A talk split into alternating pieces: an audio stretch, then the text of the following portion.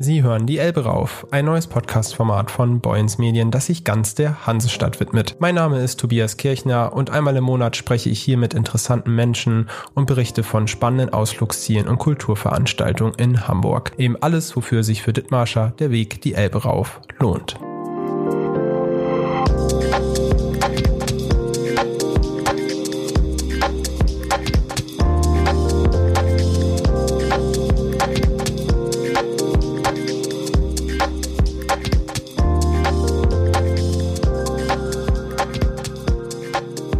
Und damit begrüße ich Sie bei der neuen Ausgabe von Die Elbe rauf. Heute stelle ich Ihnen ein besonderes Festival in Hamburg vor. Das MS Stockville hat mit gut 60.000 Besuchern eine ziemliche Größe erreicht. Jedoch haben sicherlich viele das Festival noch nicht auf dem Schirm.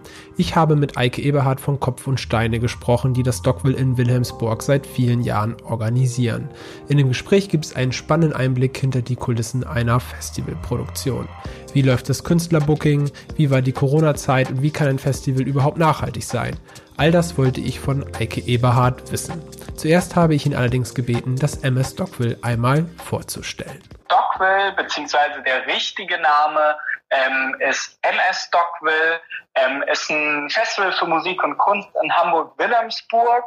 Ähm, wo jedes Jahr im, am 3. August-Wochenende 60.000 Leute über die drei ähm, Tage, so knapp 25.000 pro Tag, äh, gemeinsam feiern. Und ähm, wir sind insofern ein bisschen bunt gemischt, dass wir nicht auf ein Genre festgelegt sind. Es ist aber insgesamt schon so, dass wir unsere Schwerpunkte im Indie, Elektro- und Hip-Hop-Bereich haben.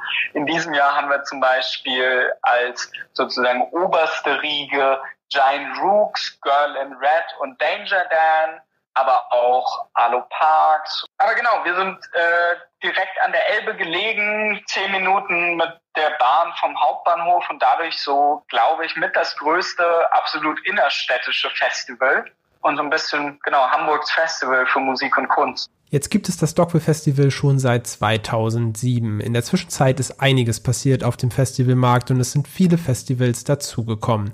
Warum sollte man also ausgerechnet das Dockville Festival besuchen? Das Dockville einmal, also ich bin natürlich auch parteiisch, aber ich bin wirklich fest davon überzeugt, dass wir das schönste Festival in mindestens Norddeutschland sind, wenn nicht größer, weil wir echt direkt an der Elbe gelegen sind. Schiffe fahren vorbei, die Sonne geht so richtig pittoresk unter und überall auf dem Gelände ist Kunst ähm, und auch spannende, so Urban Art, also Murals und sowas. Das ist einmal, glaube ich, so der Vibe, das Feeling, es ist richtig schön, man fährt, wenn man zum Beispiel mit dem Rad kommt, ähm, durch den Elbtunnel, voll den schönen Weg durch Wilhelmsburg. Das ist jetzt jeden Morgen mein äh, Weg zur Arbeit. Ich finde also ich liebe das sehr. Und ähm, ich glaube, das Line-up ist einfach schön. Unser Anspruch ist, ähm, wir lieben wirklich jeden Act Act, der bei uns auftritt. Und wir haben natürlich Acts, Girl in Red, das ist eine exklusive Show, ähm, also die kriegt man sonst jetzt nicht mehr in Deutschland zu sehen. Das ist natürlich, wir haben coole, spannende, große Namen, aber unser Anspruch ist, egal wo man auf dem Gelände ist, man geht zu einer Bühne und da ist ein Act, hinter dem wir wirklich stehen und den wir gut finden. Und da gibt es sozusagen keine Slots, die irgendwie so verlegen gefüllt sind, sondern die sind alle cool. Da gibt es auch so Ausreißer, die jetzt nicht so in den Standard-Sound passen. Aber ähm, das finde ich super schön und ein bisschen you have, have to be there. Also ich empfinde es als sehr besonders. Man kann direkt vom Campingplatz aufs Infield, da ist kein Shuttle, da ist nichts besonders, nichts dazwischen und es hat einen sehr eigenen, sehr liebevoll wertschätzenden Vibe. Wir haben immer das Gefühl, wir stecken über das Jahr und vor allem jetzt in der Aufbau- und Vorbereitungszeit richtig, richtig viel Liebe in das Gelände, in all die Details, in handgemalte Sachen, in kleine Dinge, die vielleicht nur 1000 der 20.000 BesucherInnen am Tag sehen. Aber die Liebe, die wir reinstecken, kriegen wir ein bisschen auch von den BesucherInnen zurück und es hat so einen sehr schönen, angenehmen Vibe.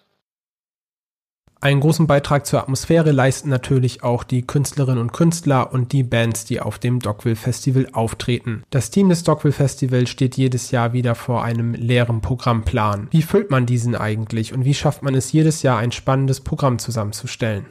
Ich glaube, also natürlich ähm, unsere Booking-Abteilung, unsere BookerInnen sind da deutlich tiefer drin ähm, und haben da auch so ein bisschen eigene Gebiete. Es gibt sozusagen immer natürlich ein Live-Booking. Das sind so die klassischen Sachen. Wer steht ganz oben? Wer spielt die großen Slots? Es gibt aber auch DJ-Booking und es gibt natürlich auch das Kunst- und Programm-Booking, weil wir da relativ viel machen. Ich glaube, das ist so ein Mix aus sehr ordentlichen Musik-Nerdtum oder insgesamt Nerdtum. Also da kriegt man auch mit Abstand die besten Playlist- und Albenempfehlungen vom Booking-Team. Ähm, viel auch sich umschauen, überall hören. Die sind super viel auf Konzerten, die gucken sich viel an, sind auch viel auf anderen Festivals. Da gibt's immer auch so Showcase-Festivals, was so ein bisschen Branchen-Events sind, wo auch junge Bands vorgestellt werden. Ähm, da sieht man viel. Dann gibt es natürlich auch eine gute Zusammenarbeit mit Labels und Booking-Agenturen, dass man da auch gut sprechen kann, hey, ähm, da gibt es bestehende Beziehungen, weil wir machen das ja jetzt, in diesem Jahr feiern wir das 15. Mal, also wir machen das auch schon ein bisschen länger und es gibt bestehende Beziehungen, dass wir auch mal einen Anruf kriegen von einem Label, die sagen, ey, diese Person, dieser Künstler, diese Künstlerin, sind wir mega von überzeugt. Ähm, und hört doch mal rein und da macht man sowas. Und generell gibt es, wir, wir arbeiten sozusagen mit einem leeren Timetable, den wir nach und nach auffüllen. Also natürlich guckt man primär mal die ganz großen Slots, weil die natürlich auch ähm, eine höhere Gage haben, aber auch ein bisschen die Stimmung und den Vibe vorgehen. Wir haben schon ein Verständnis, wie die Bühnen funktionieren und was man an welcher Bühne erreichen möchte. Aber dann arbeitet man sich sozusagen Slot für Slot da durch und schaut so ein bisschen, was passiert wo, wie ist die Stimmung, wer passt gut zusammen, wer nicht. Da gibt es natürlich auch immer leider bei so Timetables auch Überschneidungen. Mhm. Aber genau so arbeitet man sich da durch. Aber es ist, glaube ich, also die, die haben mehr als genug zu tun immer mit all diesen Sachen, weil natürlich auch die Tourplanung passen müssen und so. Ähm, aber ich glaube, letzten Endes ist es sehr viel mailen, sprechen und vor allem hören und dann schauen, was gut klappt. Wirft man einen Blick auf die Vergangenheit der deutschen Festivallandschaft, gab es immer klare Genregrenzen. Bei Rock am Ring gab es nur Rock, beim Splash gab es nur Hip-Hop. Das hat sich in den vergangenen Jahren aufgelockert. Bei Rock am Ring treten jetzt auch mal Rap- und Popkünstler auf und auch beim Dogville Festival hat sich bei den Genregrenzen einiges getan. Woran liegt das? Ist das Publikum mittlerweile offener oder welche Veränderungen habt ihr wahrgenommen? Wir sind ein sehr zeitgeistiges Festival, würde ich sagen. Also unser Anspruch ist schon auch, wie man auch natürlich 2019 haben wir Billie Eilish mega früh bestätigt, angekündigt und dann auch gehabt. Beispielsweise unsere Headliner in äh, Tess Sultana im letzten Jahr hat 2016 bereits auf einer kleinen Bühne gespielt und ist dann nochmal explodiert. Und ich glaube, unser Anspruch ist schon auch einfach gute Musik, die den Zeitgeist trifft. Ähm, und gute Artists. Und das war eine Zeit lang Hamburger Schule, Tokotronik und alles. Das ist ja, das war prägend. Und jetzt gibt es eben, glaube ich, also in unserem Line-Up auch viele Leute, die den aktuellen Sound prägen. Also da ist ja auch eine große Spannweite. Natürlich ist es nicht mehr nur noch so in, aber ich glaube, die Berührungsängste haben insgesamt nachgelassen. Ich schreibe auch im Team schreiben wir und ich schreibe auch viele Bandtexte, diese Kurzbeschreibung und sehr selten sagt jemand, ich mache Rock und nur Rock und ausschließlich und alles, was nicht Gitarre, Bass und Schlagzeug hat, ist für mich nicht gut, sondern auch die ähm, KünstlerInnen verabschieden sich immer mehr von Genres. Bekanntermaßen war die Corona-Zeit eine große Belastung für die Veranstaltungsbranche. Das Stockville blieb natürlich auch nicht davon verschont. Wie war diese Zeit für euch? Genau, also 2020 haben wir einfach, äh, also wir haben es verschoben auf das nächste Jahr. Ich glaube, was wir im Nachhinein immer so ein bisschen vergessen, oder es ist zumindest meine Wahrnehmung, dass das wirkt für uns jetzt so logisch, dass das alles nicht stattgefunden hat. Aber wir hatten doch lange auch Hoffnung, stattfinden zu können. Ähm, und haben immer auch viel geplant und haben auch Wellen angekündigt und Artists und äh, mussten dann doch wieder verschieben. Ähm, deswegen war 2022 tatsächlich das erste Mal. Wir haben genau viel geplant, wir haben aber auch unsere Tätigkeiten ein bisschen zurückgefahren, haben interne Sachen geregelt, ähm, haben geschaut, was kann man stattdessen machen, haben auch viele Pläne und Konzepte entwickelt, äh, haben dann aber auch 2021 im Rahmen des Hamburger Kultursommers und der Neustart Kulturförderung eine pandemiekonforme Variante unserer Festivals gefeiert, weil ich sage das im Plural, weil wir ähm, neben dem MS Stockwell noch Vogelball, Spektrum und Habitat Festival machen. Das hieß fast ein Festival, weil natürlich war es nicht das bunte Treiben und schwitzige Menge ähm, wie normalerweise, aber das waren Konzertveranstaltungen bzw. Festivalveranstaltungen mit mehreren Bühnen in pandemiekonformer Form. Ähm, sieben Veranstaltungen haben wir da gemacht auf unserem Gelände mit mehreren Bühnen und haben eben dann fast ein Spektrum, fast ein Dogville gefeiert. Und das war schon, boah, es tat auch wirklich sehr gut, weil wenn man Festivals macht und dann plant man immer und dann kann man sie nicht machen, das ist schon auch frustrierend. Ähm, und deswegen haben wir das während der Pandemie gemacht und haben immer auch geschaut und gehofft, dass wir bald veranstalten können. Und dann im ich glaube so Februar 2022 war dann so richtig, richtig klar, okay, let's go, das wird funktionieren, das wird klappen und lass es uns machen. Und dann haben wir das durchgezogen und haben, glaube ich, sehr viel gelernt, wie, wie sich alles geändert hat. Aber es war ein total schönes ähm, Dogville und Festival. Und wir merken schon auch, wie andere VeranstalterInnen auch ähm, die Gewohnheiten haben sich verändert. Die Leute kaufen viel, viel später ihre Tickets und viel spontaner.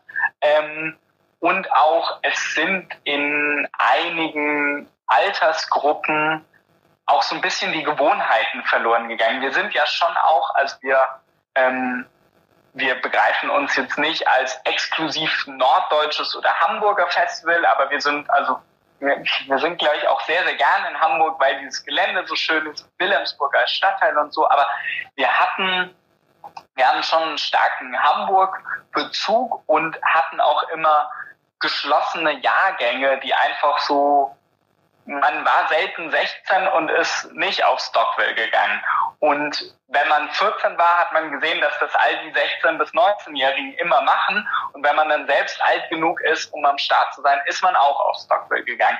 Und das wurde jetzt zwei Jahre lang einander nicht vorgelebt. Und da sind so ein paar mhm. Gewohnheiten verloren gegangen und man muss teilweise, deswegen passt es auch ganz gut, wir haben ja im Vorgespräch ein bisschen gesagt, äh, manchmal muss man auch Anfängerfragen stellen. Wir haben eine total starke Anfängerinnenkommunikation. Wir erklären voll viel, hey, warum eigentlich Festival? Hey, wieso gibt es auch Überschneidungen? Was bedeutet das überhaupt, dass es da äh, elf Bühnen gibt? Warum ist Campen geil?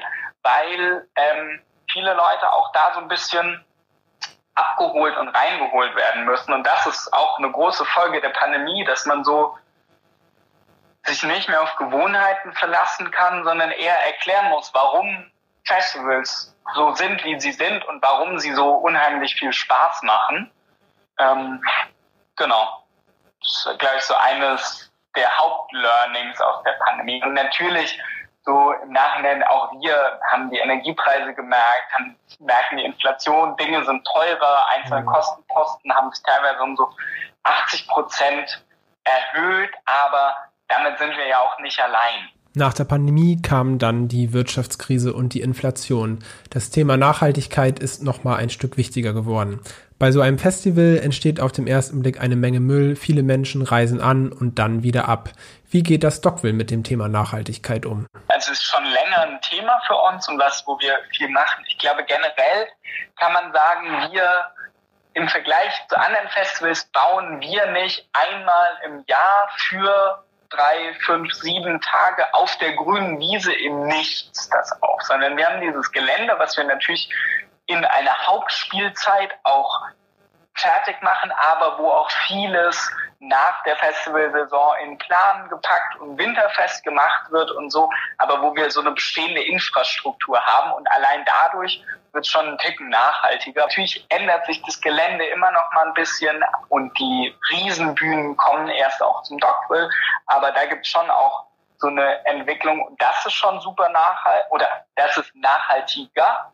Ähm, zudem ist Lage in der Stadt. Wir hatten zum Beispiel im letzten Jahr beim Habitat bei circa 6.500, 7.000 Besucher in ganze 80 Autos, die auf unserem Parkplatz standen. Und insgesamt sagen wir ganz klar, kommt mit den Öffis, kommt mit dem Rad, kommt nicht mit dem Auto, ähm, so wir da auch den Fußabdruck enorm verringern. Und in der Anreise zudem einfach, die Leute müssen nicht für riesige ähm, Camps ausgestattet sein, weil wir die Supermärkte von Wilhelmsburg hier haben, wenn man da campt. Das geht auch ein bisschen entspannter und müssen dadurch nicht mit riesigen Autos kommen und so weiter. Ähm, zudem tun wir uns schon auch mit anderen Independent Festivals zusammen, um über mögliche Routen für KünstlerInnen zu sprechen, dass wenn jetzt jemand aus den USA kommt, die Person beispielsweise drei Shows in Holland, in ähm, einem anderen nordischen Land und bei uns spielt oder so. Also da gucken wir auch, um diese ähm, Kosten einfach oder diese Folgen, diesen Fußabdruck zu verringern.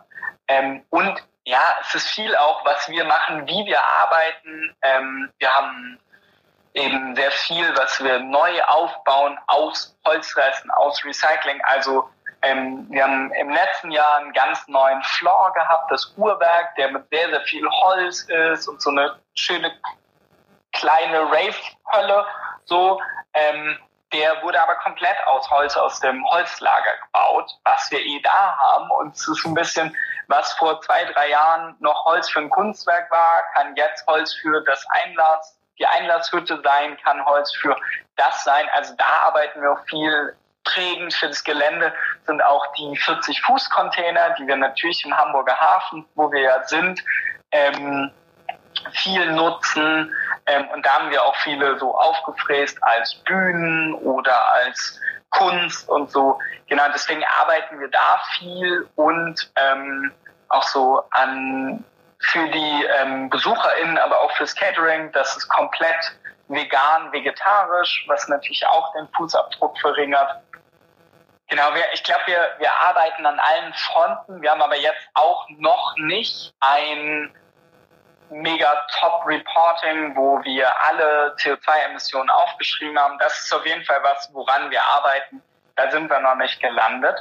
Wer jetzt Lust auf das MS Stockville bekommen hat nach diesem Gespräch, kann sich auf der Internetseite msstockville.de über das Programm und die Ticketpreise informieren. Es gibt auch Tageskarten, wer nicht das ganze Wochenende dort bleiben möchte. Und damit endet auch schon wieder diese Ausgabe von Die Elbe rauf. Ich hoffe, Sie hatten und damit endet auch wieder diese Ausgabe von Die Elbe rauf. Ich freue mich schon auf die nächste Ausgabe.